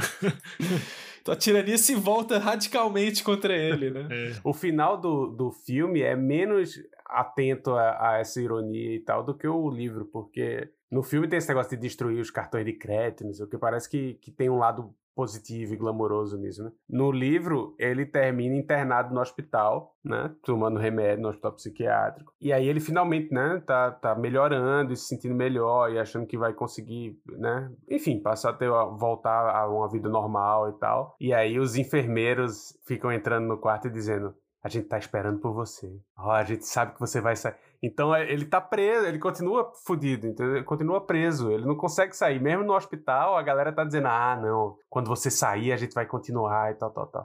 é, então a consequência é muito maior, assim, no, no, no, livro, né? Ele não consegue se desvencilhar, assim. Do... E é uma coisa atual também, né? A gente tá vendo consequências do mundo real de, de fantasias, quer dizer, que, que cresceram na internet, de discussão de internet, de fórum e de redes. Eu tô falando internet, mas internet é um negócio maravilhoso, né? É rede social, na verdade, né? Assim, de, de dessa interação social e de pessoas que se aproveitaram dessa, dessas fragilidades e, e da possibilidade da internet para criar coisas que chegaram no mundo real e agora as pessoas vão vendo consequência direta, né? Quer dizer, a pandemia, as consequências desse, de, dessa loucura da última década, assim, agora durante a pandemia, ficaram muito, muito claras, né? Que as coisas têm consequência no, no mundo real. Vocês acham que eu posso fazer uma generalização histórica e dizer que depois de uma revolução sempre vem tirania? Depois que você rompe e quebra com o sistema anterior, vem, vem um tirano e pega as rédeas, como o Gustavo falou? Não, você pode fazer uma generalização, eu acho que, que é uma generalização válida, porque a gente já viu, historicamente, a gente já viu isso acontecer em vários, vários países, em diversas épocas diferentes da humanidade. Mas, assim, é, eu não, eu não, eu não vejo como uma consequência lógica, assim, sabe? Tipo, a revolução leva à tirania, a revolução sempre vai levar à tirania. O que, o que eu acho que acontece é que, com uma revolução, você tem uma fragilização de todas as instituições né, de uma da, sociedade, né? o que abre espaço para o surgimento de um tirano, que abre espaço para o surgimento de uma pessoa que chega normalmente assim um homem com uma mão forte, né, e fala assim, olha, eu vou colocar, a, eu vou trazer novamente a ordem, onde havia o caos, eu vou instaurar a ordem, onde havia problemas, eu vou trazer soluções, e, e, e no fundo é, é, isso, assim, sabe? nós, humanidade, estamos perpetuamente carentes, né, de pai, né, de alguém que chegue para a gente e fale assim: olha, se preocupa não, você pode ficar aí confortavelmente sentado onde você está. Você não precisa fazer nada, tá de boa. Eu assumo a responsabilidade de agora em diante, tá ok? Você fica tranquilo, assim, sabe? Manere aí o seu ataquezinho de ansiedade. Mas isso sabe que isso é uma coisa que eu acho que eu acho interessante que tem que ser pesquisado mais assim, isto não é, não é nem pesquisado, mas tem que ser é, investigado assim é, filosoficamente. Como a internet que é esse instrumento anárquico, né, é, é revolucionário de dar acesso, é realmente a coisa efetivamente revolucionária, né? Que você tem acesso a tudo, né, do conhecimento, assim, imediatamente e tal, a coisa mais revolucionária já feita. E como isso reforça essa, essa carência por tiranização das pessoas, né? Como isso tem, reforça o, o, esses, os stands hoje em dia, assim, de, de os fãs do, daquele negócio coreano, daquele grupo coreano. Puta merda, é o maior exército do mundo, é o exército de fãs de um grupo coreano, de, de, de boy band. É, fãs, aí é briga do fã do, do Big Brother tal com fã do Big Brother não sei o que lá. É, as pessoas buscam no meio desse ambiente absurdamente democrático e cheio de possibilidades, as pessoas vão, buscam se, se enclausurar, né? Buscam se enclausurar num grupo. Buscam uma figura para obedecer, né? Pra ter algum caminho para seguir, né? Não só obedecer, mas para amar também, né? Amar e para adorar, na verdade, que é a mistura das duas coisas.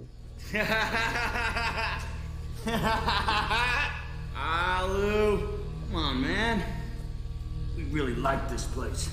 Voltando ao Ernest Becker, né, a explicação que ele dá justamente para isso, né, seu culto ao líder, né, naquele The Denial of Death, esse livro que eu recomendo que vocês leiam, esse é um livro que eu acho, eu acho fascinante, né, esse livro. Mas assim, o, Ernest Becker, a explicação que ele dá para isso, né, ele fala assim que, que, que o medo da morte está na raiz desse culto ao líder. Por quê? porque você não quer morrer, você quer, é, de alguma maneira, né, é, se imortalizar e você projeta né, o seu projeto de imortalização na figura de alguém, uma figura histórica, que, que, que vai permanecer, né, de alguma maneira, que vai se perpetuar na história. Então, assim, já que eu, digamos, sou uma pessoa comum, né, que faz coisas comuns, que leva uma vida ordinária, ordinária no sentido né, comum, né? Não, não no sentido compadre Washington, no sentido comum, né? Eu levo uma vida Que, aliás, é muito mais interessante do que o outro sentido. Muito mais interessante, né? Eu que levo uma vida comum. Claro, eu vou me projetar numa figura heróica de um líder, porque eu sei que esse cara, ele vai ficar para a história. E se eu me tornar um dos seguidores dele, se eu me tornar um dos acólitos dele, se eu me tornar um dos fiéis dele, né? Eu também, por osmose, digamos assim, vou entrar na história. Né? Se ele vai ser lembrado, então os seguidores dele também vão ser lembrados. Então, consequentemente, eu, ao me tornar um seguidor dele, também vou ser lembrado. Então, assim, eu acho que é, tem sentido esse, esse insight do, do, do, Ernest Becker. Eu acho que é uma forma de você é, terceirizar, digamos assim, o seu, a sua vida do além, né? Assim, ao me tornar né, um acólito desse, desse, dessa figura, né, ao me tornar um fiel, um seguidor. É, parece meio psicanálise selvagem isso, né? Tipo, selvagem. Não sei se o Ernest Becker era bem selvagem. Não sei se ele era bem selvagem, não. Assim, tipo, era um cara que tinha um embasamento freudiano muito forte. Assim. É, mas esse argumento é meio. Não tem como provar nem descomprovar, nem. Ao contrário do resto da psicanálise, que é, que é puramente científica e comprovável. André, eu, eu, eu tô tentando, eu tô tentando aqui, a, a quase meia-noite de Brasília, sintetizar um livro de 400 páginas. O raciocínio dele é um pouquinho mais complexo que isso, assim, sabe? Não, não, não se paute, não se paute por mim, sabe? Leia o livro. Não, tem, tem a coisa do, do do Vitor Frankel lá, que, que o André até citou alguma outra vez, né? Do, que o Vitor Frankel coloca como a principal coisa da vida você achar o sentido, né? A, a, como é o nome daquela psicologia dele? Logosofia, alguma coisa assim, né? Não, logoterapia, né? Logosofia daquele argentino lá. O... Logoterapia. Esqueci o nome dele. Logoterapia.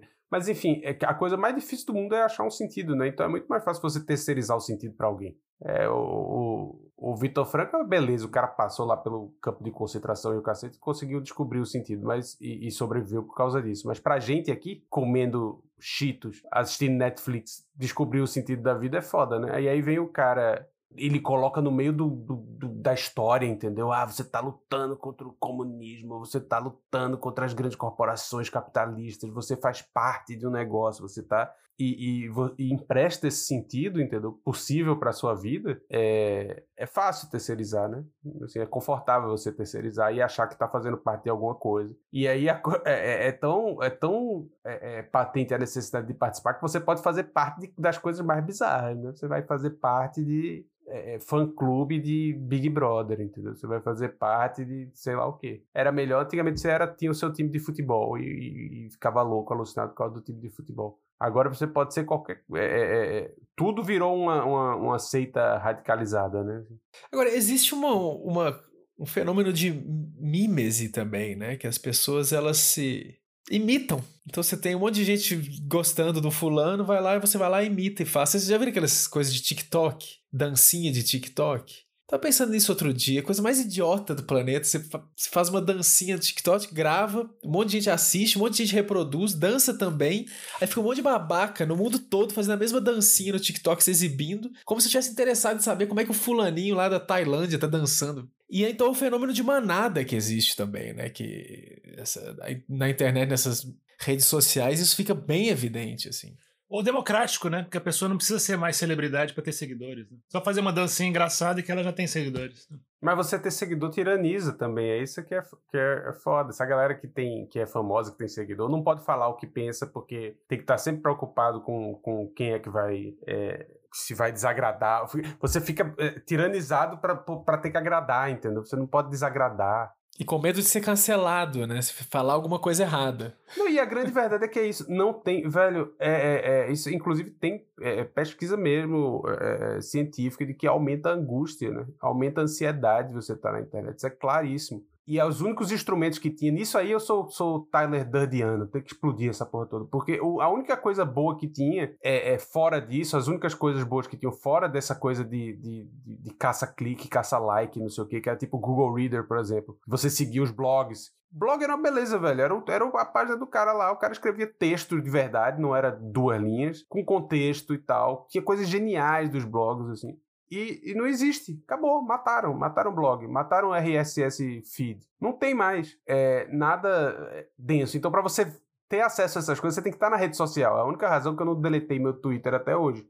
Porque eu descubro coisas, né? No, no, no Twitter. Mas aí, para descobrir a coisa, você tem que passar por duas horas de ansiedade e de vendo discussão de gente imbecil sobre assuntos desinteressantes de maneira radicalizada para você achar uma dica de um livro, uma dica de uma série, uma dica de um negócio. É, agora parece que tá voltando um pouco o negócio do. É, new, é, como é que chama aquele negócio que manda o um e-mail para você, assim, todo mês, toda semana, sei lá. Né? Newsletter. Newsletter. Eu tô empolgado, assim, torcendo para esse negócio da newsletter pegar. Porque aí é isso, é um pouco o retorno do, do Google Reader, do, do é, é, dos blogs e tal, que é você escolhe as pessoas que você gosta e o cara vai mandar sempre. Você não depende do algoritmo para aparecer. Porque tem isso, além de tudo, você nem é que você está escolhendo as pessoas erradas para seguir, você não tem escolha, o algoritmo muda a merda do, do da ordem da, que as coisas aparecem, entendeu? É, eu, eu, queria, de repente, uma coisa, retornar uma coisa não algorítmica, entendeu? Do, algoritmo é uma entidade demoníaca. Tira o algoritmo do negócio, deixa eu escolher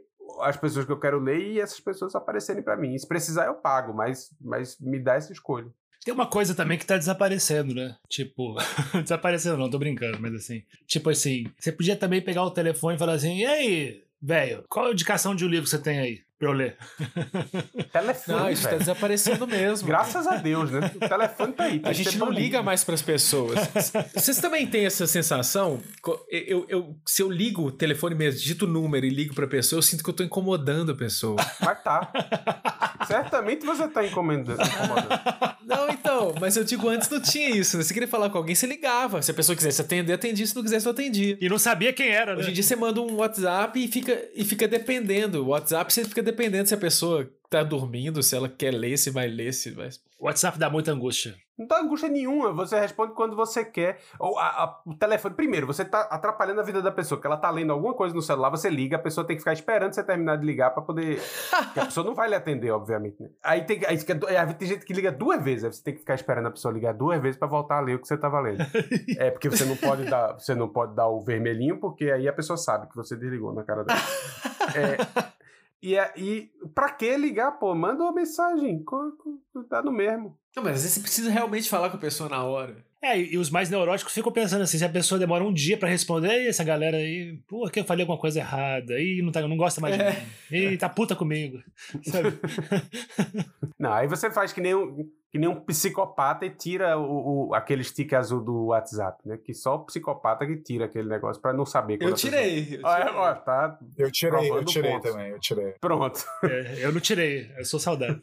Pronto, que. Não, psicopata é você ficar lá vendo se a pessoa leu, ver se ficou azulzinho, azulzinho. Não é psicopata, isso é neurose, neurótico, chama.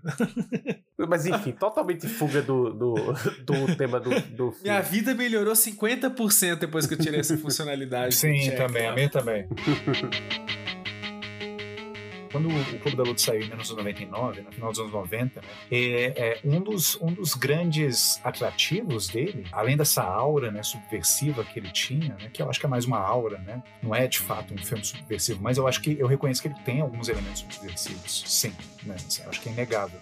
Mas assim, um, um, dos grandes atrativos dele é porque ele, ele, ele, ele fazia, ou ao menos ele tentava, ensaiava fazer uma espécie de radiografia do mal-estar da civilização no final do século século XX. Né? Mais especificamente do mal-estar do homem no final do século XX. Mais especificamente ainda, o mal-estar do homem ocidental dentro desse contexto da sociedade de consumo no final do século XX, né?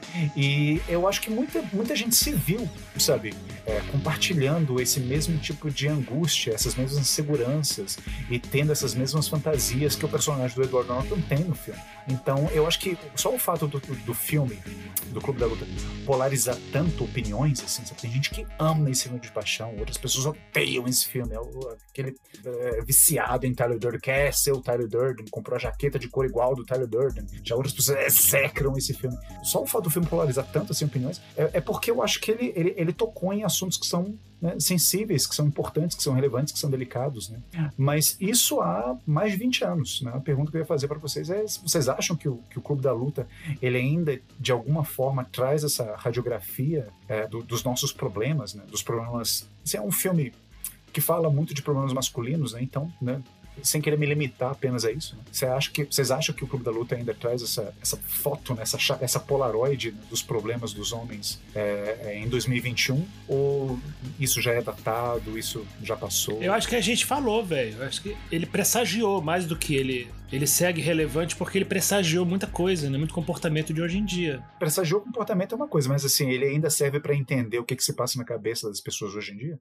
Vocês acham? Porque, por exemplo, eu tô falando isso porque, novamente, voltando à conversa que eu tive com o Caio. O Caio, que é um homem mais jovem que eu, né? Ele tem é, 20 e tanto. Não, mentira, ele tem 30 e poucos, né? Ah, ele já ele já acha o, ele fez uma leitura geracional do, do, do, Clube da Luta. Ele fala assim, tipo, não, isso isso tá, eu acho legal, né? Esses problemas que o Clube da Luta traz, né? Mas isso é geração X. A minha geração, eu já sou, ele é pós-millennial, sei lá o que, que é, depois dos milênios, sabe? Então ele já não se identifica muito com essa coisa, com essa com essas questões do Edward Norton, sabe? Tipo, ah, minha vida é a cópia de uma cópia de uma cópia. Vou passar o resto da minha vida aqui consumindo coisas, trabalhando num emprego de merda que eu não gosto para poder poder, realizar os meus sonhos de consumo. Ele já não vê a vida dele tendo esses problemas e a vida das pessoas da geração dele, assim, da, faixa etária dele, como tendo esses problemas. Daí essa minha dúvida. Eu acho que tem um aspecto que é eterno, que é a única questão masculina que existe, que Freud acertou para todo sempre, amém, que é, é existe essa angústia existencial que você não pode matar seu pai e comer sua mãe. Isso continua a mesma coisa. E pega outras roupagens. Mas tem uma coisa que ele não... Quer dizer, que não tinha como ele saber, né? Mas que hoje em dia eu acho que é diferente é que o capitalismo é genial, né? E eles descobrem maneiras de fugir disso. Então, essa sensação de impotência, de ser um mero consumidor, o capitalismo resolveu transformando você em produtor de conteúdo. Você não é consumidor, você é produtor. Você é produtor de conteúdo, é o criador. Você é o produto, né? Pois é, mas você não se sente como produto, você se sente como criador de conteúdo. O que, é que a gente tá fazendo aqui? A gente tá criando conteúdo. E só quem tá ganhando dinheiro com essa porra é o Spotify. Se alguém tá ganhando dinheiro. Então, assim, é... não, Spotify, desculpa. É, a gente é tá aqui feliz. Porque é isso, que é, porque aí você fala isso, o Spotify vai e bane você do negócio. Então, é, é, o capitalismo foi genial nesse sentido. Ele resolveu bem pelas próximas décadas, assim, sei lá, daqui a pouco muda, mas resolveu essa questão transformando você. Você é um, é um produto, você é um consumidor, mas você se sente como criador de conteúdo. Todo mundo é criador de conteúdo. Influencer. Influencer. A influencer, eu também concordo, mas eu acho que é a própria. Não só isso, né? Mas assim, a gente tem uma sensação de mais agência também. Porque, por exemplo, é, hoje em dia você escolhe tudo que você quer ver publicidade, filme, série, né? Você tem essa, você tem essa ilusão de que você tem que ir lá e, e buscar o que, que você quer ver para e, e, você pode escolher a hora que você quer ver aquilo e, e, você vai sabe buscar o produto que você quer comprar em qual site, em qual que tipo de divulgação que você quer ter acesso. Co coincidentemente, todas as pessoas assistem as mesmas coisas e compram as mesmas coisas. Exatamente. É isso. A genialidade é que ele faz você pensar que está escolhendo o negócio, mas o negócio tá lá no Netflix numa posição específica, pesquisada, porque, primeiro, o conteúdo foi criado com base no, na informação que você passa, né? Tipo, sei lá, aquele, aquele seriado lá meio anos 80, que foi criado porque existia essa demanda pro seriado dos anos 80. Existe uma demanda de seriado LGBT. Existe uma demanda, não sei Aí o cara cria tudo e passa para você a ilusão de que você tá escolhendo. E aí tá todo mundo assistindo as mesmas coisas o tempo todo, tá todo mundo comentando as mesmas coisas, tá todo mundo tendo as mesmas opiniões. É a mesma, é igualzinho. Só que eles conseguiram criar em você a sensação de que não, tá não, eu discordo um pouco disso. Não, eu discordo porque é o seguinte, cara. Um dia eu assustei. Um dia eu, eu, eu comentei com alguém assim. Ah, você viu o que, que Fulano falou na internet? E para mim era uma coisa que eu tava vendo todos os dias falando desse cara e tal. E a outra pessoa falou assim: nunca ouvi falar desse cara. Então, eu também, ao mesmo tempo em que criou essa, essa unidade que você está falando, existem bolhas de informação em que às vezes você, o seu mundo, que, sei lá, a gente aqui, nós quatro compartilhamos uma coisa e todo mundo vê. Mas tem outras quatro pessoas fazendo outro podcast que tem uma referência totalmente diferente da nossa. Diferente da nossa. Porque é, tem tanta informação e, e, ela, e ela é personalizada para você que às vezes você, você começa a ver só o que te interessa e, e que isso é diferente de outros lugares do mundo, de outras pessoas, até do seu vizinho aqui. Tipo, meu vizinho Antes ele via Globo, Jornal Nacional, tudo que eu via. Hoje em dia ele vai ver, sei lá, notícias do emissora que eu nem sei que existe. É personalizado para você como produto, entendeu? Não, é, não é personalizado para você porque você é super livre e escolheu lindamente tudo. Não, é sim, porque você, você foi encaixado num. É aquele, aquele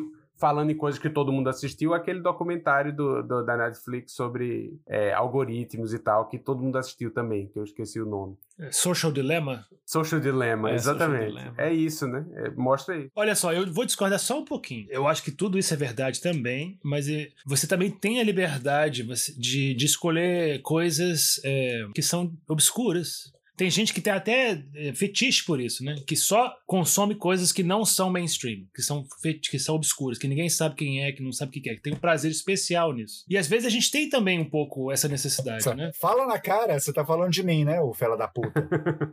eu acho que eu tô bravo com ele, não é. Tô falando com. falando do bigode. pode, e vai, pode colocar, eu faço questão que ele saiba. Pode botar. Mas, por exemplo, exemplo agora de aconteceu, sabe? Eu tava conversando com uma, uma colega de trabalho, sabe? E ela. E a gente tava falando de filmes de terror. E eu passei uma listinha pra ela dos filmes de terror que eu gostava, que ninguém conhecia. Exatamente, os filmes de terror que pouca gente viu, pouca gente conhece. E ela falou: Ah, tem esse filme aqui de 2008 que ninguém viu, chama As Ruínas. E eu li o livro. E eu gostei muito, me diverti. Aí eu li, tô lendo o livro e adorando, me diverti. Ninguém leu esse livro na vida, no mundo, As Ruínas. E eu tive acesso, sabe? E li. Então tem uma, tem uma. A gente consegue fugir às vezes também. Mas na maior parte eu concordo com você. Gustavo. Mas não consegue fugir, porque aí vem um cara e cria, aí cria o MUBI. Aí, aí depois vai ter o MUBI do MUBI, que é mais, é mais é, alterna ainda. Fala mal do MUBI, não. É. não, mas eu, eu, não tô, eu não tô me colocando em posição de superioridade a isso, não. Eu tô no meio também. E eu nem sei se é ruim, porque já que, já que vai me, me não sei como falar isso sem ser vulgar, né? Assim, é, já que vai me fuder, me beija, né? É isso, assim, já que você vai me vender o um negócio e tal, é, é, pelo menos me venda de maneira que seja agradável, né? Que é o futuro do, do, a gente vai se vender, né? Você vai lá, nunca vou deixar as corporações lerem o meu rosto e ter a imagem do meu rosto. Pô, mas é tão conveniente, você só faz assim, já abre o negócio, você não precisa botar mais o dedo. Aí você aceita, você aceita pela, pelo conforto e pela conveniência. Então, assim, eu não sei, eu, eu não sou anticapitalista, não, eu só tô constatando. Stop.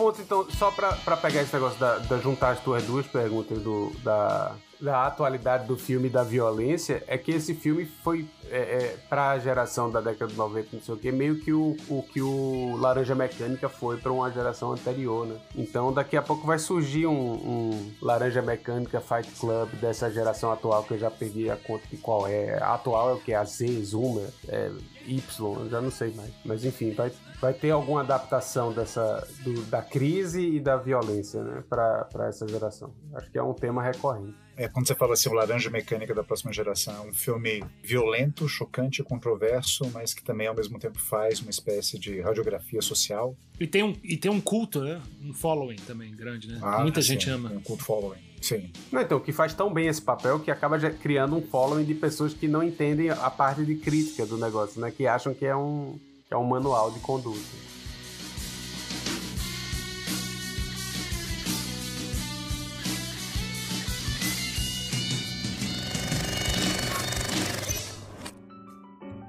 Esse foi mais um Sala de Projeção. Muito obrigado a todos. Muito obrigado, meus queridos amigos. Eh, Gustavo Leal.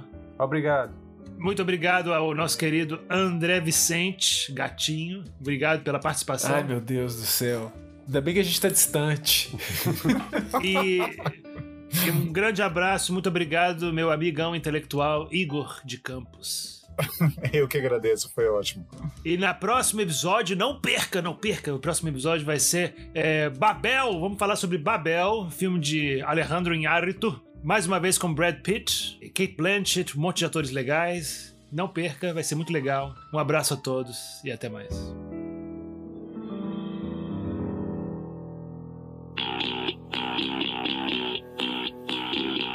Esse podcast foi editado por Tiago Vergara.